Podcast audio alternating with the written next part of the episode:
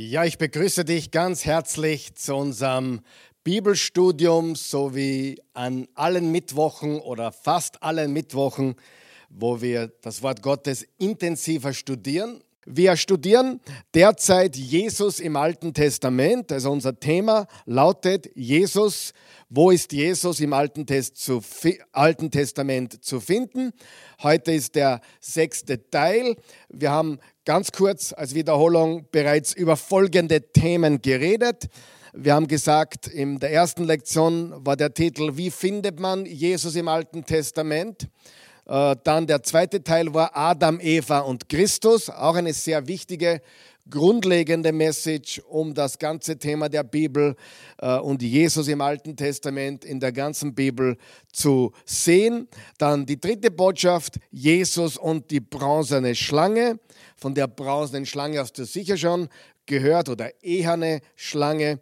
Dann die vierte Botschaft, Beispiele von Christophanien, also von äh, Auftritten von Jesus im Alten Testament. Dann haben wir das das letzte Mal vertieft, indem wir geredet haben über der Engel des Herrn oder wer ist der Engel des Herrn, dieser, diese Bezeichnung der Engel des Herrn oder der Engel Jahwes kommt ja immer wieder im Alten Testament in der hebräischen Bibel vor. Aber wer ist dieser Engel des Herrn? Und bitte geh zurück, äh, schau dir die Dinge noch einmal an. Wir haben alle diese, diese Bibelstudien auf YouTube und äh, auf unserer Website zum Nachschauen oder zum Nachhören. Heute wollen wir uns noch weiter hineingehen äh, in Jesus im Alten Testament. Äh, letzten Mittwoch war der Engel des Herrn. Heute reden wir über das Wort des Herrn. Ganz wichtig als Hintergrund nach der Flut und nach der Zerstreuung beim Turmbau zum Babel, also nach der zweiten und dritten Rebellion der Menschheit, ähm, nach der zweiten Rebellion kam ja die Flut und äh, Gott fing von vorne an mit Noah und seiner Familie. Und jetzt, nach der Zerstreuung äh, beim Turmbau oder wegen der Geschichte beim Turmbau zu Babel, sehen wir, dass Gott wieder von vorne beginnt. Er sagt, es ist Zeit für einen Neustart und ruft dafür Abraham.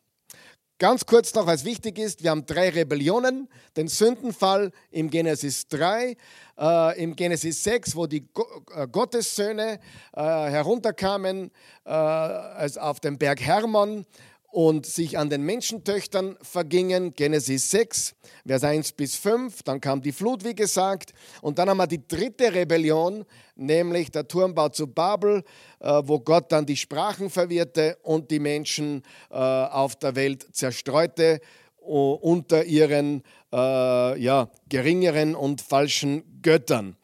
aber wenn man einen Juden fragen würde, sagen wir in der zweiten Tempelperiode, äh, kurz vor Christus oder im ersten Jahrhundert, warum ist die Welt in dem Zustand, in dem sie heute ist, dann würde man nicht nur den Sündenfall oder würde man nicht nur vom Sündenfall hören, sondern von allen drei Rebellionen. Das war also für die Juden ganz klar der Sündenfall, die Geschichte mit den Gottessöhnen und den Menschentöchtern, wo die Riesen hervorkamen und dann der Turmbau zu Babel. Alle drei Rebellionen führten zu einer Beschleunigung des Bösen auf dieser Welt. Zuerst kam der Tod und dann, durch die, dann kam die Sünde und dann kam eine extreme Beschleunigung von Erkenntnis und Wissen und Kunst und das hat das Böse noch, noch beschleunigt und dann eben auch der Turmbau zu Babel. Wir wollen hoch hinaus, wir wollen zu Gott, wir wollen, eine, wir wollen selbst ja, uns ein Denkmal erbauen und so weiter. Und dann hat Gott gesagt, es ist wieder Zeit für einen Neustart. Und Gott hat diesen äh, mesopotamischen Mann, Abraham, scheinbar aus heiterem Himmel äh, dazu berufen, seine Großfamilie zu verlassen und an einen fremden Ort zu gehen. Gott schloss einen Bund mit ihm, änderte seinen Namen von Abram auf Abraham und ermöglichte es ihm und seiner Frau, Abraham heißt Vater vieler Völker, ermöglichte es ihm und seiner Frau in ihrem fortgeschrittenen Alter einen Sohn zu zeugen, nämlich Isaac. Isaac wiederum wurde der Vater von Jakob, dessen Name später in Israel geändert wurde. Und Gott hat seinen Plan äh, ausgeführt durch Abraham und seine Nachkommen, durch das Volk Israel. Das ist auch der Grund, warum Israel heute so umstritten ist und so bekämpft ist. Und, und äh, äh, ja, es ist das Volk Gottes, das er sich auserkoren hat. Aber durch Abraham werden nicht nur die Juden, sondern auch die Heiden, alle Völker der Welt gesegnet sein. Und darüber schreibt der Apostel Paulus sehr, sehr stark, als er sagt, wer an Christus glaubt, ist ein Nachkomme Abrahams. Das ist sehr einfach, oder? Da geht viel mehr ab, als man am ersten Blick sehen kann. Da geht wirklich viel mehr ab, jedoch, als man am ersten Blick sehen kann. Abraham steht kurz davor, Gott zu begegnen, aber zu Abrahams Schutz muss Gott auf eine Weise zu ihm, zu Abraham, zu diesem Mann kommen, die das Licht seiner eigenen Herrlichkeit, nämlich Gottes Herrlichkeit, abschwächt und Abraham hilft, ihn als Person äh, zu verarbeiten. Also wir wissen ja aus Exodus 33, niemand kann Gott direkt sehen und leben. Er wird sterben. Ähm, wir sehen Gottes Verheißung an Abraham in Genesis 12, aber das ist nicht der Anfang von Gottes Interaktion mit Abraham. In Genesis 12 ist er nicht mehr in Mesopotamien, sondern bereits in Haran. Und Haran ist nördlich von Kanaan. Kanaan ist das Gebiet des heutigen Israels und ich glaube auch noch Libanon würde man dazu zählen. Also diese ganze Region ist Kanaan. Und nach dem Ereignis beim Turmbau zu Babel Kapitel 11 von Genesis. Das nächste, was wir sehen, unmittelbar danach, ist ein Stammbaum. Ein Stammbaum und zwar, so wie es viele im Wort Gottes gibt, auch bei, bei Matthäus 1 gibt es einen Stammbaum, der zu Jesus führt. Äh, auch im Lukas 3 gibt es einen Stammbaum. Und jeder Stammbaum in der Bibel, auch im Buch der Chroniken, im, Genesis 5 gibt es bereits den Stammbaum von Adam. Ähm, es gibt sehr viele Stammbäume, die aufgelistet sind in der Bibel und die sind wichtig und äh, enthalten auch fast immer extrem interessante Details, die man auf den ersten Blick vielleicht gar nicht so wahrnimmt. Und dieser Stammbaum unmittelbar nach dem Turmbau zu Babel und der Zerstreuung der Menschen auf dem Planeten äh, gibt es ein paar sehr interessante Details. Und der Stammbaum geht von Noahs Sohn Sem. Darum sagt man ja auch die Semiter. Daher kommt auch das Wort Antisemitismus. Sem äh, ist der, der, der Sohn Noahs, der dann in späterer Folge die Linie von Abraham hervorbringt. Und die, die Linie geht in diesem Stammbaum, Genesis 11, ganz wichtig, unmittelbar nach dem Turmbau und der Zerstreuung, kommt dieser Stammbaum von Noahs Sohn Sem bis Abraham. Und dann sehen wir ein paar sehr interessante Details. Und zwar, wir wollen jetzt uns anschauen, 1. Mose 11, äh, Verse 31 und 32. Und dann wollen wir das vergleichen, nachdem wir das gelesen haben, mit dem, was Stephanus sagt, genau über dieses Ereignis in Kapitel 7 der Apostelgeschichte. Terach brach aus Ur in Chaldea auf, um nach Kanaan zu ziehen. Wo dieses Ur genau ist, weiß man heute nicht. Es gab viele Urs in der damaligen Zeit. Äh, aus Chaldea, das bezieht sich auf die Babylonier vielleicht, also in dieser Region. Er brach aus Ur in Chaldea auf, aus Mesopotamien, um nach Kanaan zu ziehen. Er nahm seinen Sohn Abram, seinen Enkel Lot und seine Schwiegertochter Sarai mit. Doch als sie nach Haran gekommen waren, ließen sie sich dort nieder. Dort starb auch Terach im Alter von 205 Jahren. Ja, noch einmal, das Land Kanaan umfasste etwa das Gebiet des heutigen Liban, Libanon und Israel. Und in Haran wurde genauso wie in Ur der Mondgott verehrt. Und die Stadt lag aber noch 800 Kilometer in etwa von Kanaan entfernt oder seien es vielleicht nur 500 Meter. Aber es liegt äh, nördlich von Kanaan. Also sie kommen rüber von Ur in Chaldea nach Haran. Und in der Apostelgeschichte 7 sagt Stephanus folgendes, bevor er gesteinigt wird und diese Botschaft abgibt. Er sagt, Stephanus antwortete, ihr Männer Israels, meine Brüder und Väter, hört mich an, der Gott, dem alle Herrlichkeit gehört, erschien unserem Vater Abraham in Mesopotamien, als er noch nicht nach Haran gezogen war, also vorher schon. Nicht erst im Genesis 12, sondern bereits im Genesis 11 hat Gott mit Abraham, mit Abraham gesprochen. Er sagte zu ihm, verlass deine Heimat und deine Verwandtschaft und komm in das Land, das ich dir zeigen werde. Da verließ Abraham das Land der Chaldäer und zog nach Haran. Nach dem Tod seines Vaters führte Gott ihn in dieses Land, in dem er heute lebt. Ja, das war mehr als nur ein Gespräch im Kopf. Jahwe erschien ihm. Er erlebte ein sichtbares Erscheinen Jahwes. Das ist sehr wichtig. Jahwe erschien ihm. Zuerst in Ur in Chaldea, also noch in Mesopotamien, und dann, und dann ähm, in Haran, wo Gott zu ihm sprach. Das heißt, Genesis 12 ist eine Fortsetzung, eine Fortsetzung von Genesis 11. Mit anderen Worten, sie hatten vorher schon einmal miteinander gesprochen. Mit anderen Worten, Abraham hatte bereits eine Erscheinung von Jahwe vor Genesis 12. Da sagte Jahwe zu Abraham, zieh aus deinem Land weg, verlass deine Sippe und auch die Familie deines Vaters und geh in das Land, das ich dir zeigen werde. Ich will dich zu einer großen Nation werden lassen. Ich werde dich segnen und deinen Namen bekannt machen. Du wirst ein Segen für andere sein. Ich will segnen, die dich segnen und verfluchen, die dir, verfluchen, die, die dir fluchen. Alle Völker der Erde werden durch dich gesegnet sein.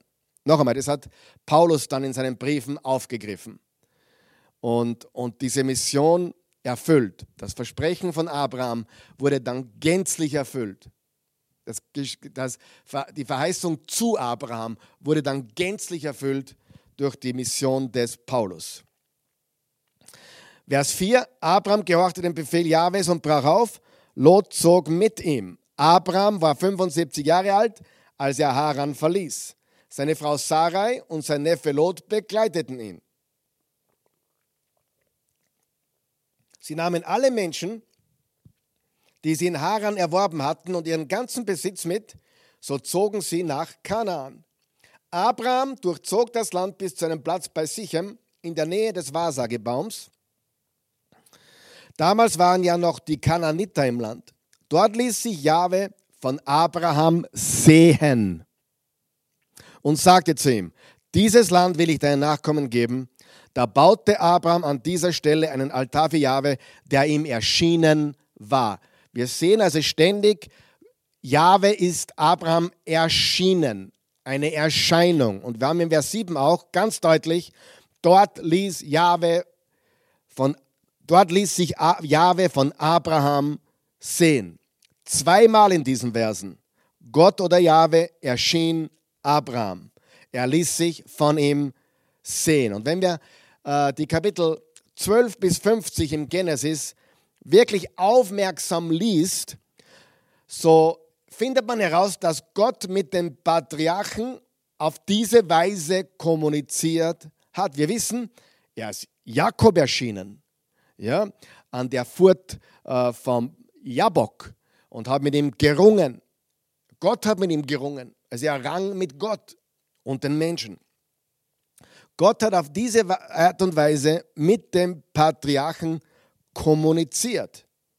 Und das bringt uns jetzt zu Genesis 15, Vers 1 bis 6, wo der Bund von Genesis 12, Vers 1 bis 3 wiederholt, wird und durch eine Bundzeremonie ratifiziert oder bestätigt wird. Also das, was im Vers 12 gesagt worden ist, was wir gerade gelesen haben, wird im Kapitel, also im Kapitel 12 äh, gelesen haben, wird im Kapitel 15 wiederholt und bestätigt oder ratifiziert. Und das ist, glaube ich, noch verblüffender, was hier steht.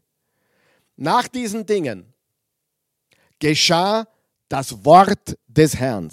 Wenn du deine Bibel offen hast, dann unterstreicht dir das.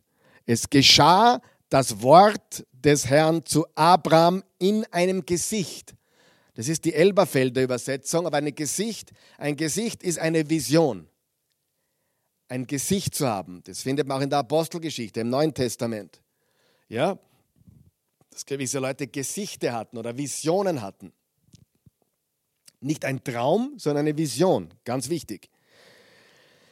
Das Wort des Herrn kam zu Abraham in einem Gesicht so. Fürchte dich nicht, Abraham, ich bin dir ein Schild, dein Lohn ist sehr groß. Da sagte Abraham, Herr, Herr. Also er bezeichnet ihn mit dem Titel Jahwe oder Herr. Was willst du mir geben? Ich gehe doch, ich gehe ja doch kinderlos dahin und Erbe meines Hauses, das wird Eliezer von Damaskus. Und Abraham sagte, siehe, mir hast du keinen Nachkommen gegeben und siehe, der Sohn meines Hauses wird mich beerben. Und siehe, das Wort des Herrn geschah zu ihm. Nicht dieser wird dich beerben, sondern der aus deinem Leibe hervorgeht, der wird dich beerben. Und er führte ihn hinaus und sprach, blicke doch auf zum Himmel und zähle die Sterne, wenn du sie zählen kannst. Und er sprach zu ihm, so zahlreich wird deine Nachkommenschaft sein. Und er glaubte dem Herrn und er rechnete es ihm als Gerechtigkeit an. Also Gott schließt einen Bund mit Abraham, er erscheint ihm wieder, er erscheint, er ist ihm erschienen, er hat ihn gesehen, ein Gesicht, eine Vision. Das sind alles Begriffe, die man verwendet, wenn man etwas sieht. Es ist sehr faszinierend. Das Wort, das Wort kann gesehen werden. Diese Erscheinungen des Wortes Jahwes sind der begriffliche Hintergrund für die Sprache des Apostels Johannes in seinem Evangelium, als er sagt, Jesus ist das Wort. Ich möchte das wiederholen, das ist ein ganz wichtiger Satz. Diese Erscheinungen, von denen wir jetzt gerade gelesen haben, des Wortes Gottes, des Wortes des Herrn, des Wortes Jahwes, sind der begriffliche Hintergrund für die Sprache, für das Reden des Apostel Johannes in seinem Evangelium, dass Jesus das Wort ist. Johannes 1, da sehen wir das. Wir lesen Vers 1 und 14. Im Anfang war das Wort und das Wort war bei Gott und das Wort war Gott. Und das Wort wurde Fleisch und wohnte unter uns und wir haben seine Herrlichkeit angeschaut. Eine Herrlichkeit, als eines einzigen vom Vater voller Gnade und Wahrheit. Am Anfang war das Wort, das Wort wurde Fleisch, also er wurde sichtbar, greifbar. Gott wurde sichtbar, ist erschienen. Und so wie er Abraham und auch vielen anderen erschienen ist, ist er uns auch erschienen. Er ist den Menschen damals, als er in Bethlehem geboren wurde, ja, äh, für ein ganzes Leben erschienen, für 33 Jahre. Also er, er wurde wirklich Mensch. Aber diese Ereignisse im Alten Testament, in der hebräischen Bibel, sind, äh, sind Punkt, Punkte, wo Jesus, wo Jahwe, Gott, in der zweiten Person sich sichtbar macht oder erscheint. Noch etwas, eine meiner Lieblingspassagen zu diesem Punkt ist Johannes 8. Das, da hat Jesus eine lange Diskussion mit den Pharisäern. Es war kaum auszuhalten, ihre Religiosität und ihr Pharisäertum. Und dann sagt Jesus, euer Vater Abraham. Also ihr sagt, ihr seid Kinder Abrahams. Ihr sagt, Abraham ist euer Vater. Aber ihr habt den Teufel zum Vater, hat Jesus gesagt. Ihr seid vielleicht physische Nachkommen Abrahams, aber im Herzen und im Geiste habt ihr ihm nichts gleich. Ihr seid Kinder des Teufels, hat Jesus gesagt. Und er ist der Lügner und der Vater der Lügner. Und dann sagt er, euer Vater Abraham sah, dem Tag meines Kommens mit Jubel entgegen. Er sah ihn dann auch und war froh. Du bist noch keine 50 Jahre alt und willst Abraham gesehen haben? Hielten ihm die Juden entgegen? Ja, ich versichere euch, sagte Jesus, ich war schon da, bevor Abraham überhaupt geboren wurde. Ich war schon da, bevor Abraham überhaupt geboren wurde. Das ist die NÜE-Übersetzung. Äh, dann geht es weiter. Da hoben sie Steine auf, um ihn damit zu töten. Doch Jesus entzog sich ihren Blicken und verließ den Tempel. Sie wollten ihn steinigen wegen Gotteslästerung, weil er sich Gott gleichgemacht hat. In der Elberfelder wird es noch besser übersetzt. Da steht, ehe Abraham war, bin ich. Ich hoffe, du verstehst die Bedeutung dieser Konversation. Nachdem das Wort in Genesis 12 und 15 eindeutig mit Jahwe gleichgesetzt und identifiziert wird, beansprucht Jesus, wenn er im Neuen Testament sagt, das war, das war und bin ich, er beansprucht das für sich und sagt, das war und bin ich. Das Wort des Alten Testamentes zu sein. Er beansprucht dieses Wort im Genesis 15 zum Beispiel zu sein, und zwar das Wort des Herrn, der sichtbare Jahwe, der sichtbare Jahwe. Das Jahwe im Alten Testament zeitweise in sichtbarer Form erscheint, sollten wir jetzt auf unserem Radar haben. Das haben wir gesehen und werden wir noch weiter sehen. Jahwe im Alten Testament erscheint zeitweise in sichtbarer Form. Jetzt kommen wir zu einer Passage, die ich besonders liebe. 1. Samuel 3, äh, als Hannah, die Mutter von Samuel, ihr Versprechen eingelöst hat und äh, den kleinen jungen Samuel äh, im Haus des Herrn beim Priester Eli aufwachsen ließ, steht folgendes. 1. Samuel 3, Vers 1. Der junge Samuel diente Jahwe unter Aufsicht des Priesters Eli. Damals waren Worte Jahwes und Visionen selten.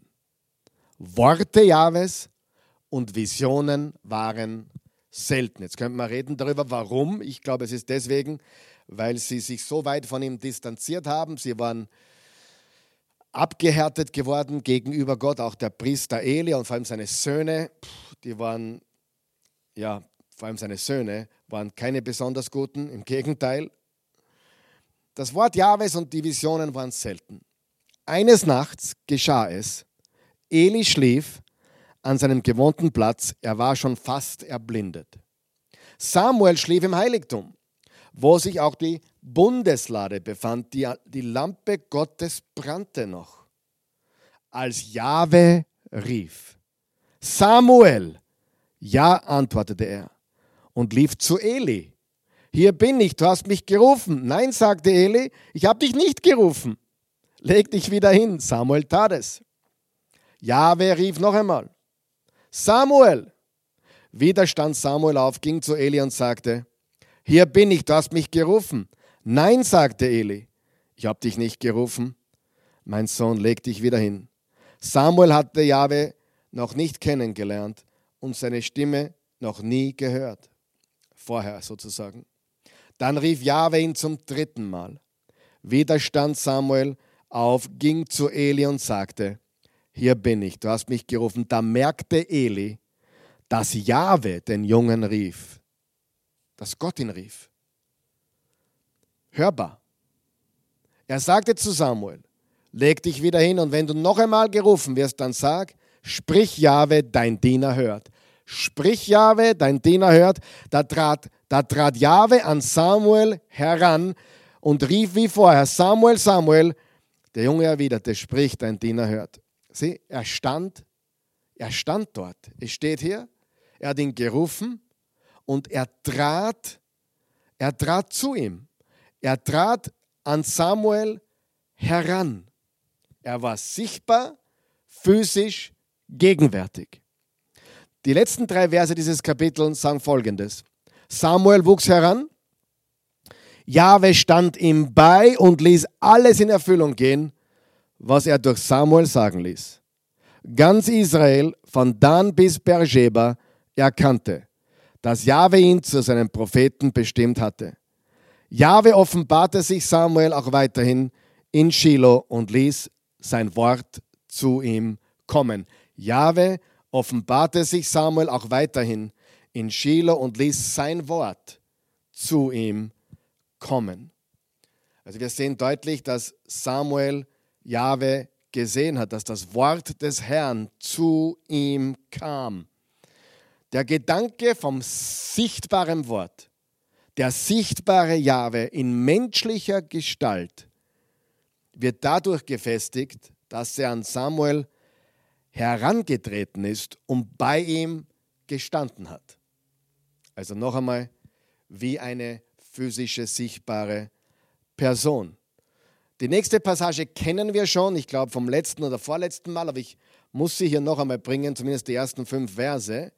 Und aus dieser Passage geht unmissverständlich hervor, dass Jahwe dem Abraham in physischer, sichtbarer Form erschienen ist. Dann erschien Jahwe Abraham bei den Terebinten von Mamre, als dieser in der Mittagshitze gerade am Eingang seines Zeltes saß. Abraham blickte hoch und sah auf einmal drei Männer vor sich stehen. Er sah auf einmal drei Männer. Er sah drei Männer vor sich stehen bleiben. Sofort sprang er auf und lief ihnen entgegen. Er verneigte sich bis zur Erde und sagte zu dem, der voranging, mein Herr, wenn ich Gnade vor dir gefunden habe, dann geh doch nicht an deinem Diener vorüber. Man wird gleich ein wenig Wasser bringen, damit ihr euch die Füße waschen könnt. Da macht es euch bequem unter dem Baum. Ich hole inzwischen einen Bissen Brot, damit ihr euch stärken und dann euren Weg fortsetzen könnt. Wozu seid ihr sonst bei eurem Diener vorbeigekommen? Tu, was du vorhast, sagten die Männer. Dass einer dieser drei Männer Jahwe ist, geht aus dem ersten Vers hervor. Da steht, dann erschien Jahwe Abraham bei den Terebinten von Mamre. Und dann sah er drei Männer. Es steht deutlich, Jahwe erschien Abraham bei den Terebinten, genau wo? Von Mamre. Und dann blickt er auf und er sieht drei Männer. Also, dass einer dieser drei Männer Jahwe ist, geht aus dem ersten Vers hervor. Das Erscheinen Jahwes und seiner beiden Gefährten ist physisch und wird durch die Bitte telegrafiert, sich die Füße zu waschen und an einer Mahlzeit teilzunehmen, was sie auch anschließend tun. Alle drei haben sich die Füße gewaschen und haben dann an einer Mahlzeit teilgenommen. Im Kapitel 19 lernen wir, dass die zwei anderen Männer aufbrechen, also nach, in Vers 18 lernen wir, dass die beiden, dass zwei Männer aufbrechen nach Sodom. Und im Kapitel 19 finden wir heraus, dass es sich um Engel handelte. Um zwei Engel. Und Jahwe bleibt noch bei Abraham und offenbart ihm, was er vorhat. Du kennst die Geschichte sicher. Äh, Jahwe hat so viel Böses über Sodom gehört, dass er, dass, dass er sie ja, vernichten will. Und er, er erzählt das dem, Jahwe, dem Abraham, also Jahwe erzählt das dem Abraham und sagt, hey, wie kann ich, wie kann ich meinem Bundsmann etwas verheimlichen? Ich muss mit ihm drüber reden. Und dann beginnt Abraham mit ihm zu verhandeln. Boah, das ist, wenn nur 40, 45 dort sind, 40 dort sind, 30 dort sind, 20 dort sind, wirst du sie auch, wenn, wenn 20 Gerechte dort sind, äh, sagen wir, es sind 50 Gerechte dort. Okay, wenn du nur 40 findest, wenn du nur 20 findest oder 10, na, wenn ich 10 Gerechte finde, sagt Jahwe, werde ich sie nicht vernichten. Er hat keine zehn Gerechten gefunden, das wissen wir aus dem Kapitel 19. Aber schau, was hier steht. Ähm, Abraham spricht zu Jahwe, du kannst doch den Gerechten nicht mit dem Gottlosen töten und die einen nicht genauso wie die anderen behandeln. Das kannst du auf keinen Fall tun. Jetzt pass auf, sollte sich der Richter der ganzen Welt nicht selbst an das Recht halten, wie spricht Abraham diesen Mann, die beiden anderen Männer sind schon in Sodom, der andere, die beiden Engel sind in Sodom, der andere, der, der, der, der erste ist bei Abraham, er ist der Herr. Wie spricht er ihn an? Sollte sich der Herr der ganzen Welt nicht selbst an das Recht halten? Er spricht ihn an als Richter der ganzen Welt. Abraham weiß, dass die Person, die vor ihm steht, der Richter der ganzen Welt ist. Das weiß er. Ich denke auch, dass Abraham seinen Besucher, seinen Besucher von diesen früheren Begegnungen visuell wiedererkannt hat. Also im Genesis 11 erschienen, im Genesis 12, im Genesis 15, Genesis 17, jetzt wieder. Abraham hat seinen Besucher, also Jahwe, von früheren Begegnungen visuell wieder erkannt. Gewaltig. Also wir sehen wiederum ganz deutlich, es handelt sich um eine physisch, körperlich sichtbare Erscheinung. Das Wort des Herrn erschien. Der Engel Jahwes erschien, war unser Thema letztes Mal, oder der Engel Jahwes, wer das ist. Und das Wort des Herrn, der, das Wort Jahwes erschien und es ist ein und dieselbe Person. Es ist Jesus im Alten Testament. Es ist die zweite Person der Gottheit. Und wir sehen schon ein leises Flüstern im Alten Testament. Wir sehen schon ein leises Flüstern, was uns zeigt oder hindeutet, eine Idee darauf hingibt, auf die Dreieinigkeit, äh, von der wir im Neuen Testament lernen. Vater, Sohn und Geist. Das ist nicht neu im Neuen Testament, das ist bereits in, im Alten Testament zu finden. Und dieses Flüstern wird immer lauter. Als Jesus Mensch wurde, äh, war, es, ja, war es natürlich der Höhepunkt. Gott wurde Mensch. Er kam zu uns, er kam zu unserer Nähe, er kam zu uns Menschen. Aber wir sehen das bereits im Alten Testament. Und ein, ein leises Flüstern auf die Dreieinigkeit hin. Abraham erkannte seinen Besucher als Jahwe, als den Richter dieser Welt. Äh, eines will ich mir noch anschauen mit euch und das ist Jeremia Kapitel 1. Jeremia 1, auch Jeremia ist nicht so bekannt, aber den Jeremia solltest du unbedingt lesen. Er wird dich im Himmel dann fragen, ob du ihn gelesen hast. Also schnall dich an und lese ihn. Glaube ich, der längste der Propheten. Jesaja oder Jeremia, einer der beiden ist das längste, ist der längste Prophet im Alten Testament. Solltest du beide lesen, beide werden dir begegnen in der Ewigkeit bei Jesus. Jeremia 1. Nicht so bekannt wie gesagt, aber genauso kraftvoll. Das Wort des Herrn geschah zu mir so. Das Wort des Herrn geschah zu mir. Ehe ich dich im Mutterleib bildete, habe ich dich erkannt. Und ehe du aus dem Mutterschoß hervorkamst, habe ich dich geheiligt. Zum Propheten für die Nationen habe ich dich eingesetzt. Da sagte ich, ach Herr, Herr. Wiederum diese Betonung auf Jahwe, auf Gott, Herr, mein Gott. Sieh, ich verstehe nicht zu reden, denn ich bin zu jung. Der Herr, Jahwe, aber sprach zu mir, Sage nicht, ich bin zu jung, denn zu, denn zu allen, zu denen ich dich sende, sollst du gehen und alles, was ich dir gebiete, sollst du reden. Fürchte dich nicht vor ihnen, denn ich bin mit dir, um dich zu retten, spricht der Herr. Und der Herr streckte seine Hand aus und rührte meinen Mund an. Und der Herr sprach zu mir, siehe, ich lege meine Worte in deinen Mund.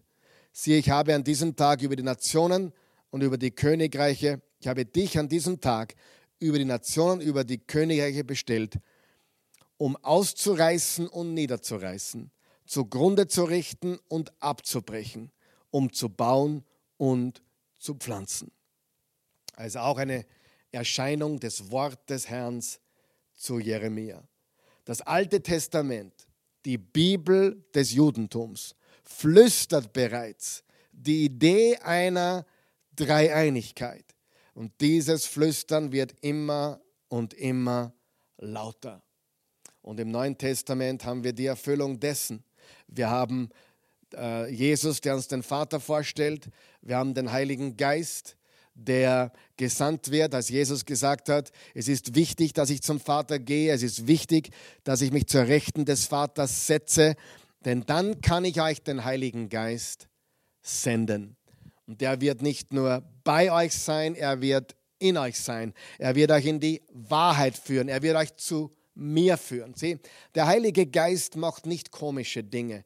Und der Heilige Geist tut auch nicht sich komisch gebärden. Der Heilige Geist führt uns in die Wahrheit. Der Heilige Geist produziert Frucht in unserem Leben.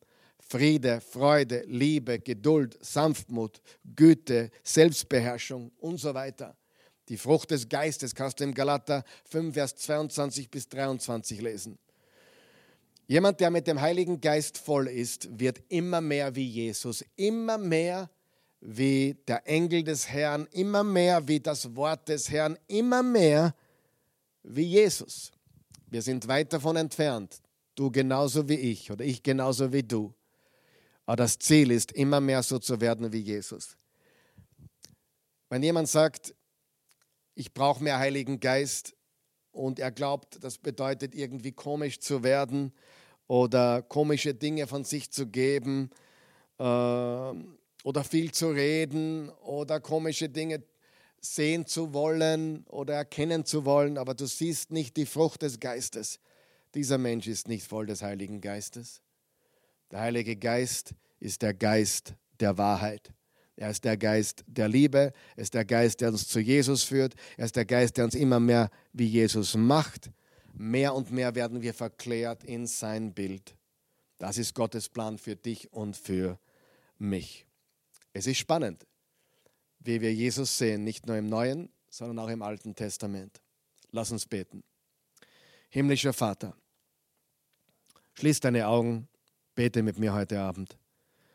Himmlischer Vater, ich danke dir für diese Menschen, für diese für dieses Bibelstudium und die Menschen, die an diesem Bibelstudium teilnehmen, teilhaben, mitmachen.